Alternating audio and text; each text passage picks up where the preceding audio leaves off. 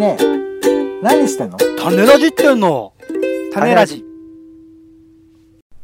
どうも、オレンジです。急な階段を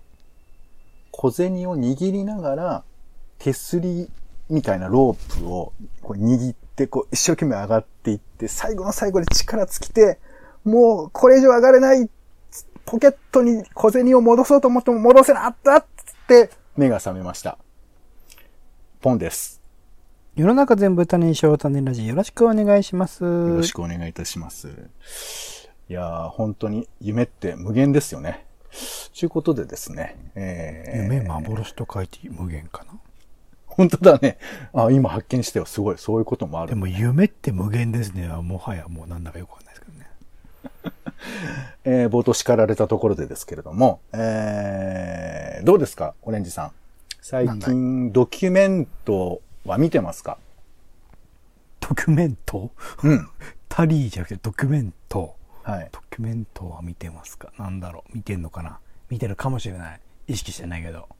いやいや、ドキュメント映像でもいいし、ドキュメント映画でもいいし、ドキュメント作品、小説とかその、あーなんか文章とかでもいいですし。あ、今朝方、あのーなんだっけ？あの、愛知県の、そのリコール、うー詐欺、リコール、うーのあれの、はいなんか映像一部、事を、はい。はい。YouTube で見ましたよ。お、はいなるほど、なるほど。あ、ちょうどよかったですね。あの、なんだっけ、田中さんっていうあのね、い委員長みたいなやってる、はいはいあの、維新の会のお元議員の方ですかね。はい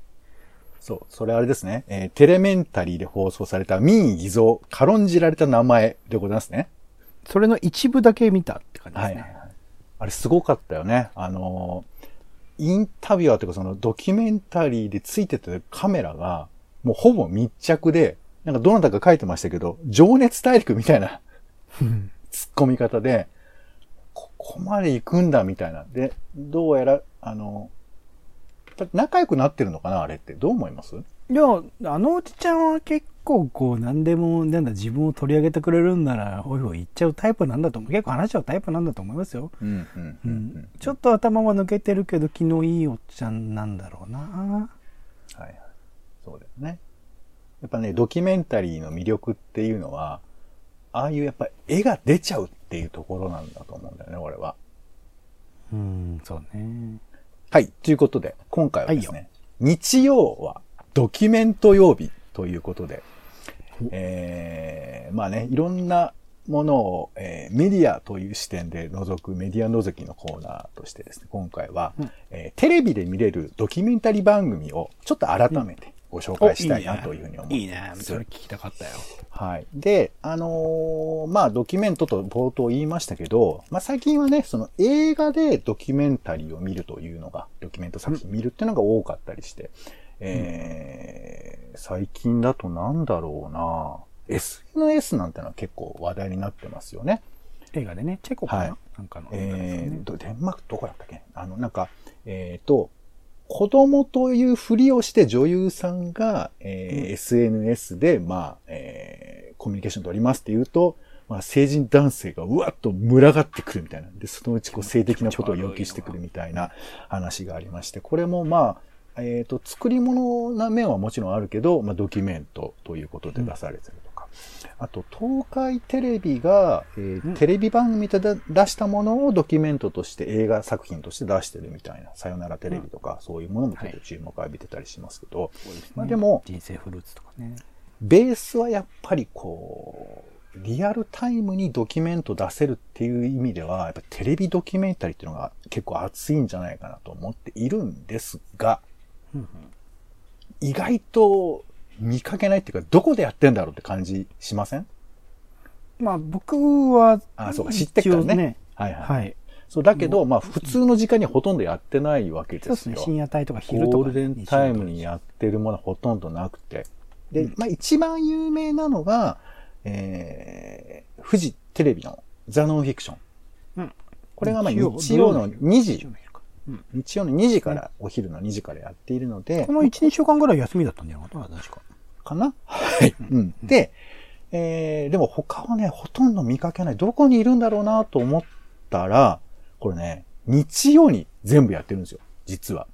深夜にね、TBS とかね、やってますね。そうそう。で、今回はその日曜の、あの、端っこの時間にやってるドキュメンタリーをちょっとピックアップしながら、まあ、改めてこういう視点で見るといいんじゃないかっていうようなことを少しお話しできればなというふうに思うんですけど、えーっと、まあそうね、じゃあちょっとざっと言いましょうか。何やってるのか。えーっと、日本テレビ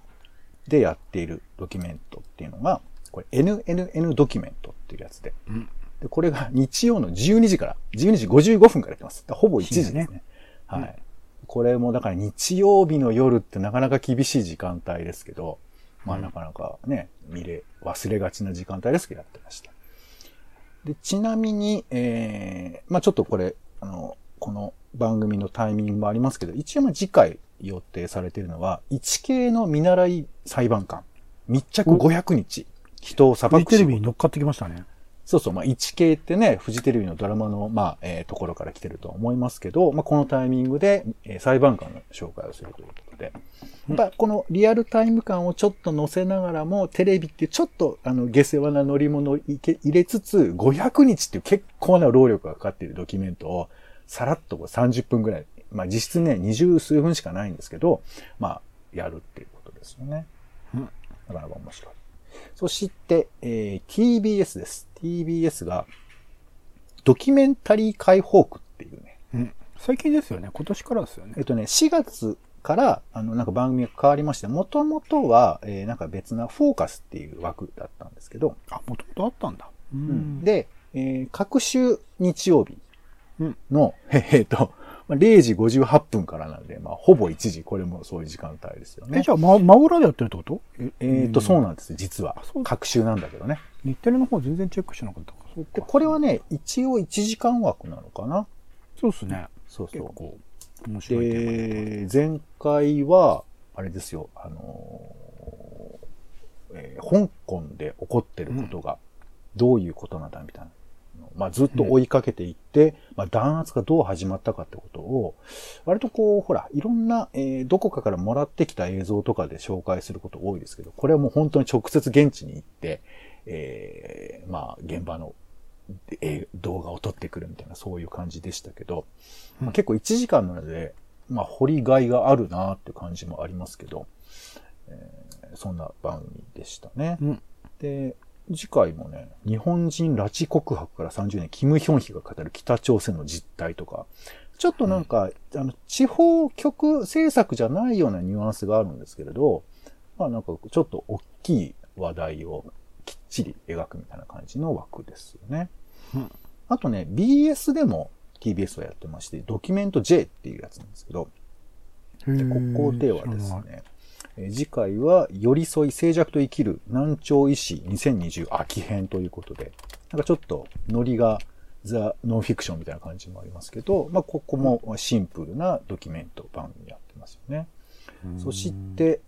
続いてテレビ朝日。これがね、あの、先ほど言った枠、えー、あれですね、愛知県知事のリコール問題の、えー、VTR で取り上げたところですけど、テレメンタリー。これもね、日曜の、これはね、4時半からなんですよ、朝の。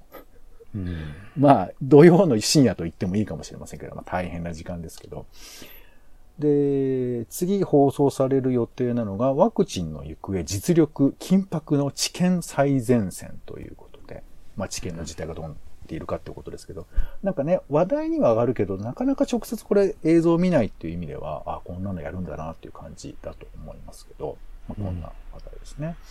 そして、えーフジテレビのザ・ノンフィクション。これが日曜の、えーお昼の2時ですね。それだけね、昼にやるんですね。そうですね。やっぱね、ここはフジテレビが力を入れている感じがしますよね。もちろん、ちょっと、テーマ的に結構ね、身近なもの多いですよね。ノンフィクションそうそう、なんか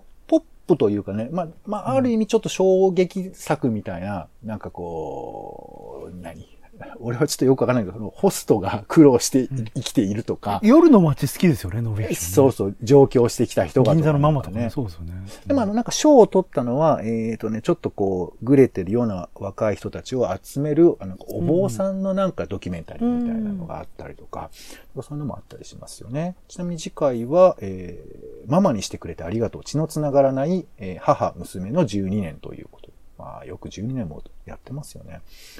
はい。というのが、あとね、FNS ドキュメンタリー大賞という、これネットワーク系の番組もあります。はい。ちなみに次は、発給レター、先生が伝えたいことという作品ですね。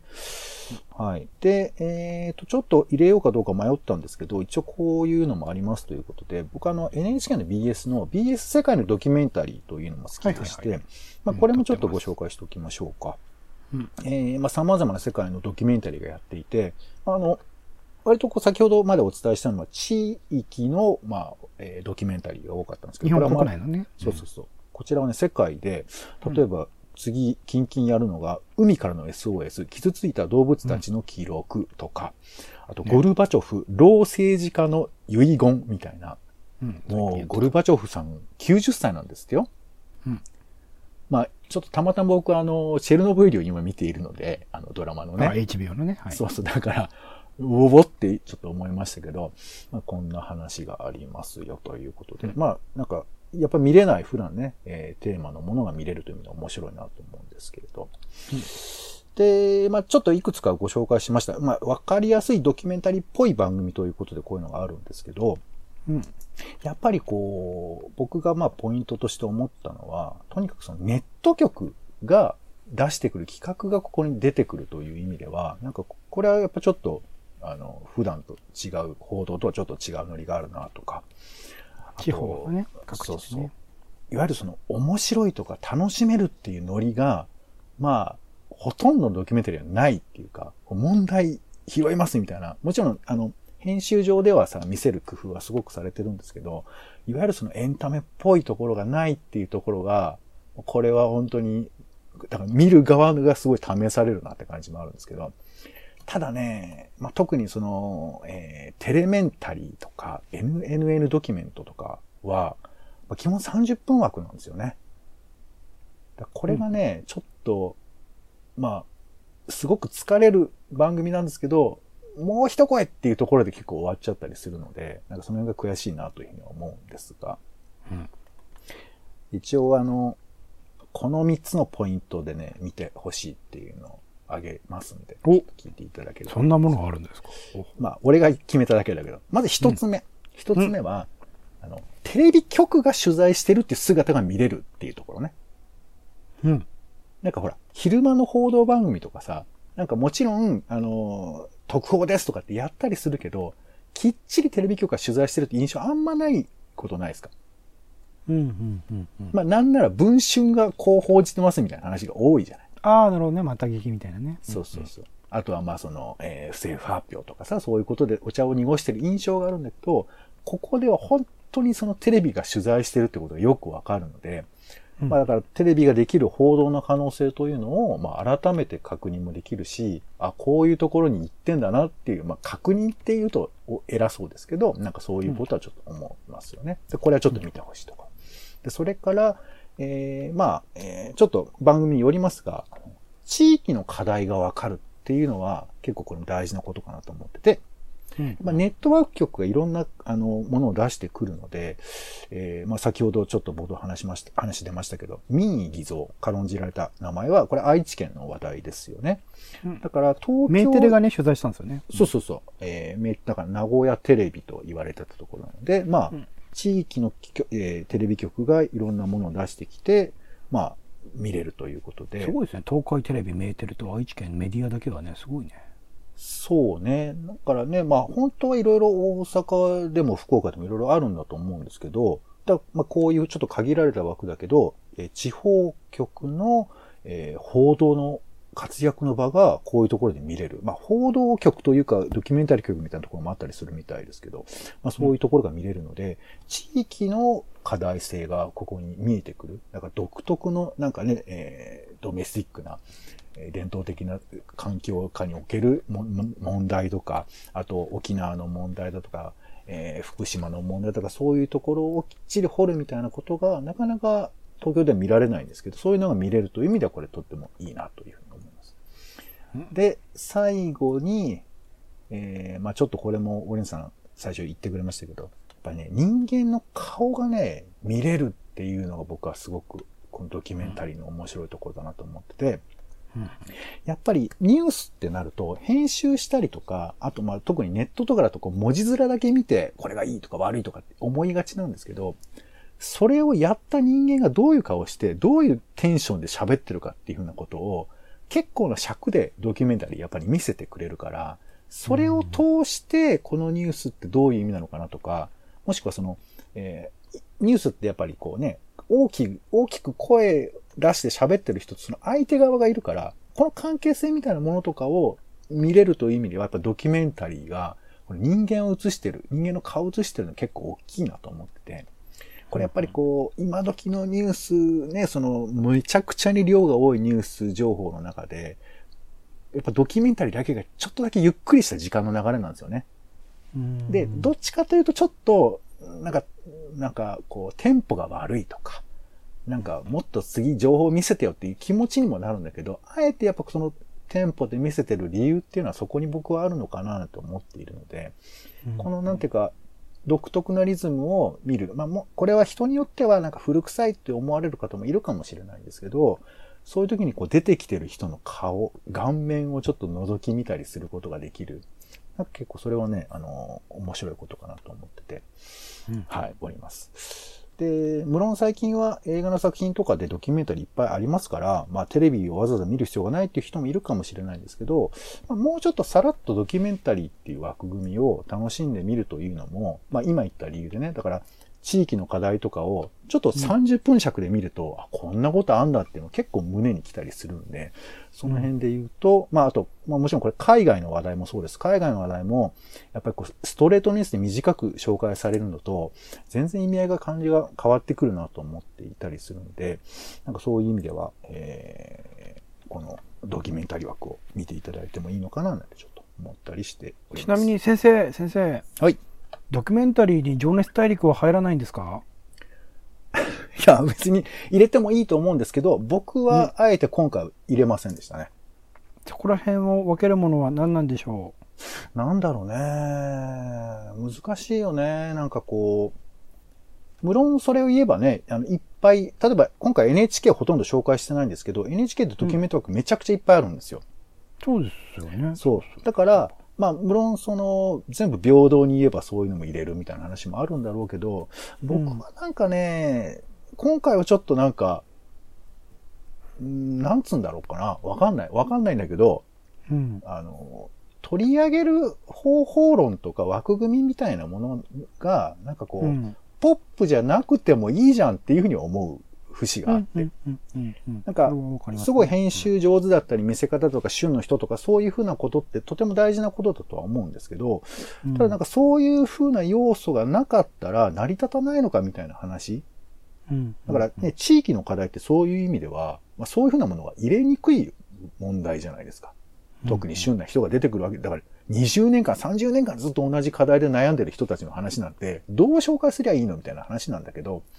だからこそこぼれる、落ちるものをどうやって拾うかっていうふうなことは、それこそまあ YouTube とかでもできるのかもしれませんけど、まあこのテレビという枠組みの中で実はやっていて、で、それが結構な微妙な感じもあるっていうところがあるんですが、ただ、一本一本見ると結構ちゃんとやっているので、面白くて、例えばね、僕見たのはね、あの、うん。TBS 系であの、まあ、これフォーカスの時ですけど、なんかね、サーモンピープル、アイヌの先住権を求めてっていう、これは、まあ、アイヌ問題最近ちょっと話題になってたりもしましたけど、うん鮭を取るっていう風な話題について取り上げてるんですよ。うんうんうんで、それはまあ、えーアイヌの人が昔から鮭を取るってことをまあ文化にしてきたんだけども、まあ、勝手に取っちゃいけないみたいな法律の間でこう、狭間で揺れるみたいな話なんですけど、まあ、この辺のことなんかをゆっくり紹介するってなかなかできないじゃない。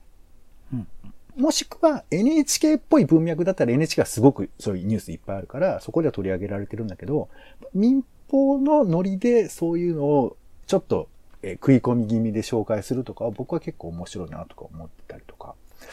あと、まあ、こういうのもよくあるってよくあるんですけどね、あの、えーテレメンタリーの枠で、えー両胸おっぱい二つ取ってみたっていううんタイトルなんですけど、えーうんテレビのディレクターが実際にまあ病気で、まあ乳がんでね、えーそれを取ることになりましてって話で、なんか実際にこうメンバーにえー伝えるシーンなんかもあったりするんですけど、こういうのとかも、いや、ちょっとそういうのは重たいんじゃないのみたいなことでね、あの、弾かれるかもしれませんけど、まあこういうのも見れたりとか。うん。するんで、まあわかんないね。これだから別に情熱大陸が悪いとは全く思いませんけど、うん。あの、まあこのめんどくさいやつとかを取り上げる枠って言ったらちょっとこっちかなっていう気持ちは。なんか、あれですね、密着とかっていうよりかは、うんなん。か、普通にその、まあ、うんでもテーマとかあってっていうのは、是枝さんとかのアプローチ、こう是枝裕和監督とか、うん。あと、ソーダ監督、精神とか、うんうんうんうん。えっと、最近だと港町とかやってる人たちは、なんかその、最初にこういうテーマを持っていくっていうよりは、その人とか、その場所に興味を持ってカメラを持ってってどうなるかわからないけど撮り続けてみるみたいなことをうんうんうん。やってたみたいな話をしていて、で、ちょっと情熱大陸ってね、もう完全にその当時、その時その時に注目されてる人とか、うん。まあ、ある種、目的を持って、えーカメラ来るとか多分撮りに行って、もちろんその中に偶然性は含まれるんだろうけど、なんか、やっぱアプローチはちょっと情熱大陸とかセブンルールとか、プロフェッショナルとかはなんか違うような感じは確かにしますね。そうね。まあ、出口がどこにあるのかっていうことと、あと出口を決めなくてもいいっていうね、ことも、うん。あの、ドキュメンタリーは本来はあるのかもしれなくて、うん。だから毎週作るっていうのは本当はね、すごく大変なことかもしれなくて、まあ、だから各地方局が出してくるみたいなことではあるのかな。そうそうそうだよね。まあだからちょっとね、でもまあ両方あって、本当にテーマを追い求めるのと、偶然テーマが見えてくるみたいな、そういう寄り添い型のものもあったりして、いろいろだとは思うんですけれど、そうですね、愛知のやつとかは多分ずっと目的を持って密着してたけど、そしたら思いもかけぬ警察が来たとかそういう話でしょうから。うん。そうまあまあまあ、いろいろあるんでしょうん、いろいろテイストはあるんですけど、まあでもちょっとね、あの、まあ割と、あの、古いタイプのドキュメンタリー番組かもしれませんけど、そういう中で、えーちょっと問題を受け止めてみるというのも面白いのかなというふうに思っています。ちなみにポンさんはなぜ日曜日やっていうふうに分析さされました？いや、分析っていうか、いや、たまたまテレビ欄みたいな全部日曜日にしかやってないんだよね、なんだなんか。でなんだろう？日曜日っていう時間、しかも深夜帯っていうのが、なんかあえて見ないでくださいみたいな時間ですよね、日曜日の。まあ、アリバイ的な言い方だとか、放送枠的にその、明日ね、月曜日だったりするから弱いみたいなこともあるかもしれませんけど、まあでもね、まっちゃんが言うところの個人視聴率とか、あとなんだっけ、なんとか視聴率みたいなのがありますから、もしかしたらこの、